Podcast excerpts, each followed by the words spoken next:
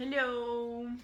Vamos falar agora sobre o nono conto do livro Mulheres que, Mulheres que Correm com os Lobos, de Clarissa Pinkola Estes. E nesse conto, ela traz é, essa, essa questão de você ouvir o chamado e você escutar e se guiar por ele e voltar à sua origem, né? E buscar é, o, que, o que move você desde o começo e não apenas o que o mundo tá levando você a fazer, né? E aí nesse conto é o conto da mulher foca, é, mãe foca, mulher foca eu acho. E aí ela fala, começa assim: existia um homem, esse homem ele é muito solitário, muito triste, muito solitário, um pescador, né?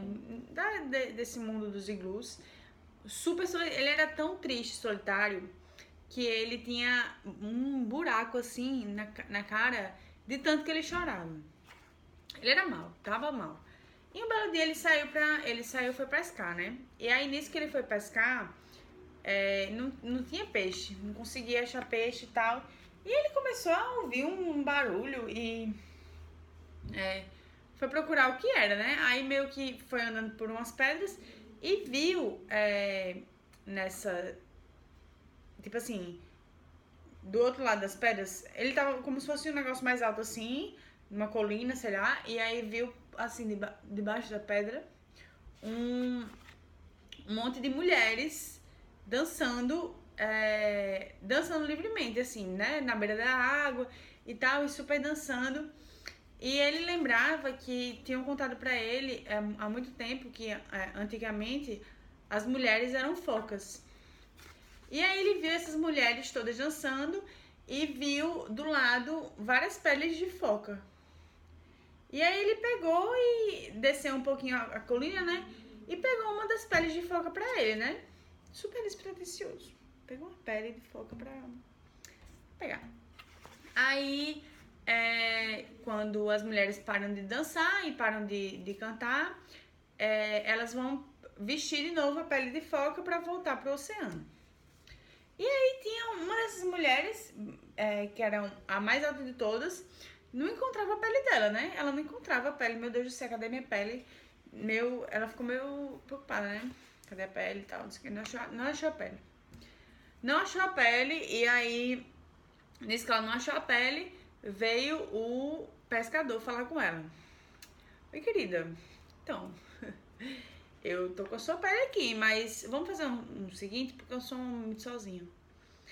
E aí é, você fica comigo, a gente fica junto sete anos, e no final dos sete anos eu te devolvo a pele, tudo certo, você volta pra cá, faz o que você quiser, sua vida, segue a sua vida.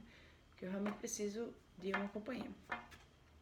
Aí beleza, aí ela fica meio mal assim, mas aceita, né, que a pele tá com ele. Aí aceita, vai-se embora com é nisso que ela vai se embora com o homem. Eles têm um filho, Oruki. Oruki, eu acho que é o nome do filho. E aí, é, o tempo passa, o tempo passa, ela vai ficando, a pele dela vai ficando ressecada, ela vai, vai envelhecendo muito rápido. É, os olhos ficam ressecados, ela fica meio cega, o cabelo dela vai caindo, ela vai perdendo toda a vitalidade dela, né? E aí, é, chega no final do, dos sete anos e o homem não devolve a pele dela. Aí ela chegou, meu filho, é, chegou os sete anos. E aí? E aí, não vai me dar não a minha pele? Que tá na hora, né? Aí ele. Ah, não, vou dar não, porque você vai me abandonar. Aí ela falou assim: não sei se eu vou abandonar. Eu sei que eu quero minha pele, você prometeu minha pele, você vai me dar minha pele. O negócio é esse. Aí. E ela não, não conseguia enxergar, então ela não tinha como ir atrás da pele, entendeu? Aí o que acontece? É, o menino, ele dá uma, foi dar uma volta, sei lá, e aí ele começa a ouvir uma voz, que é Uruki, Uruki. E aí uma voz, essa voz chamando ele, e ele, meu Deus do céu, o que que é essa voz? E vai atrás da voz. Quando ele vê, é, perto do mar, tava a pele da mãe dele. Aí ele cheira assim, menina, aquele cheiro. Ai, cheirinho de mãe. Ai. Cheiro maravilhoso. Meu Deus, que cheiro maravilhoso. Aquele. Ai, ai, muito bom aquele cheiro. E aí ele respira, parece que todos os, todos o, o oxigênio dele é, ai, maravilhoso. Tudo aquilo é maravilhoso. Ele fica, meu Deus, que maravilha, que, que momento maravilhoso. Ai, meu Deus, ai, que coisa maravilhosa. Aí ele fica ainda pensando, será que eu devolvo pra minha mãe? Devolvo, né? Mãe, pelo amor de Deus. Aí ele vai atrás da mãe dele. E aí devolve. E aí nessa hora a mãe dele fica meio que dividida, né? O que ela vai fazer? Porque ela vai deixar o menino com o pai e tal. Aí ela pega, envolve o menino, ela não conseguia enxergar muito bem, né? Ela pega, envolve o menino com a, a pele de foca, dá um, um dá um respira, uma respiradona assim dentro das ventas do menino e eles vão para debaixo do mar. Aí vão para debaixo do mar e aí é, encontram debaixo do mar a avó foca, né? Que é a mãe foca dela. A mãe foca dela, que é a avó foca do menino. E aí é, ela, eles ficam lá durante sete dias. E aí no final dos sete dias ela fala assim, é meu filho, aqui é o lugar da sua mãe. E agora eu, vou, eu preciso deixar você ir.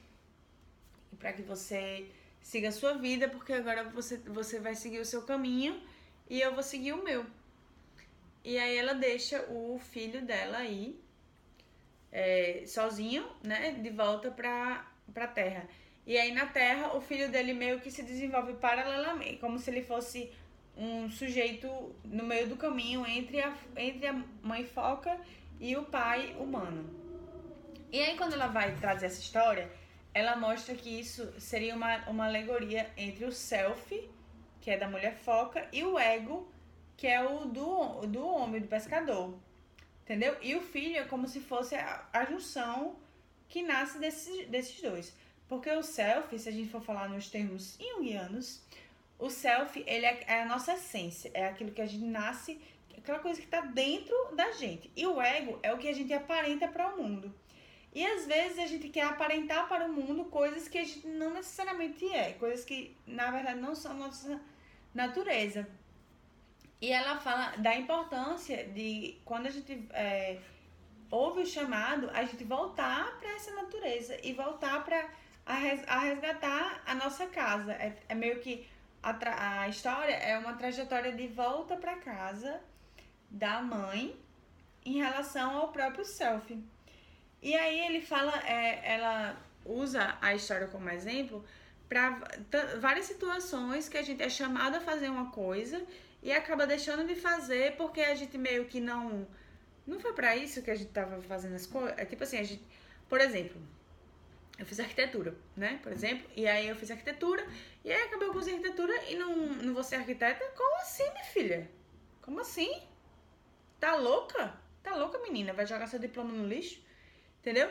E aí ela fala que a vida, a vida não é feita para você é, seguir um caminho só. Às vezes você tá achando magia naquele caminho, como eu, fui super bem realizada todo o meu curso de arquitetura, super bem realizada no mestrado, e tô achando magias em outros lugares e tudo bem, entendeu? E aí é meio que isso, você tá vivendo uma, um, um caminho e, e achando magia nesse caminho, ao longo do caminho e achando várias magias. E até eu tava conversando com um amigo meu esses dias, e aí ele falou assim, nossa, você faz um milhão, um milhão de coisas que uma coisa não tem nada a ver com a outra. E é meio que isso, é, é como se eu fosse buscar magia em vários lugares. E às vezes tem uma semana que eu tô afim de fazer uma coisa e buscar magia nessa coisa. E tem outra semana que eu tô afim de buscar magia em outra coisa. Por exemplo, eu tive a minha fase que eu vivia no circo, fazendo tecido e, e me arreganhando lá. Vivia, vivia essa fase, vivia essa fase um longo tempo. E é, hoje, não tanto. Quem sabe um dia eu volte, quem sabe um dia eu não volte. E aí já tive minha fase do polidense, já tive minha fase é, yoga, já tive minha fase, várias fases. Cada, vez, cada vida é uma fase. E aí, é, hoje eu tô numa fase de bicicleta. E aí, e aí a vida é isso. Você vai é, ouvindo o chamado, ouvindo a sua natureza e vai buscando é, a magia em cada uma dessas, em cada um desses momentos e vivendo de acordo com eles, entendeu? E vivendo de acordo com o seu self e não de acordo com o ego, não, não de acordo com que é, você mesma projetou para você, entendeu? Então, é, às vezes a gente projeta um, um caminho pra gente e nem sempre aquele caminho é o nosso caminho. É o caminho que a gente. Às vezes, é o caminho que eu trilhei pra mim no passado era o caminho da Marcela do passado. E aí, a Marcela de agora é uma outra Marcela. E aí, eu, tudo bem, valeu. A outra Marcela pode querer fazer outras coisas. Pode não? Oxi. Oxi, pode não querer fazer outras coisas? Pode. Então, é meio que isso. E, e é, no final, ela traz também muito essa questão de do abandono do que, é, daquilo que nos é querido.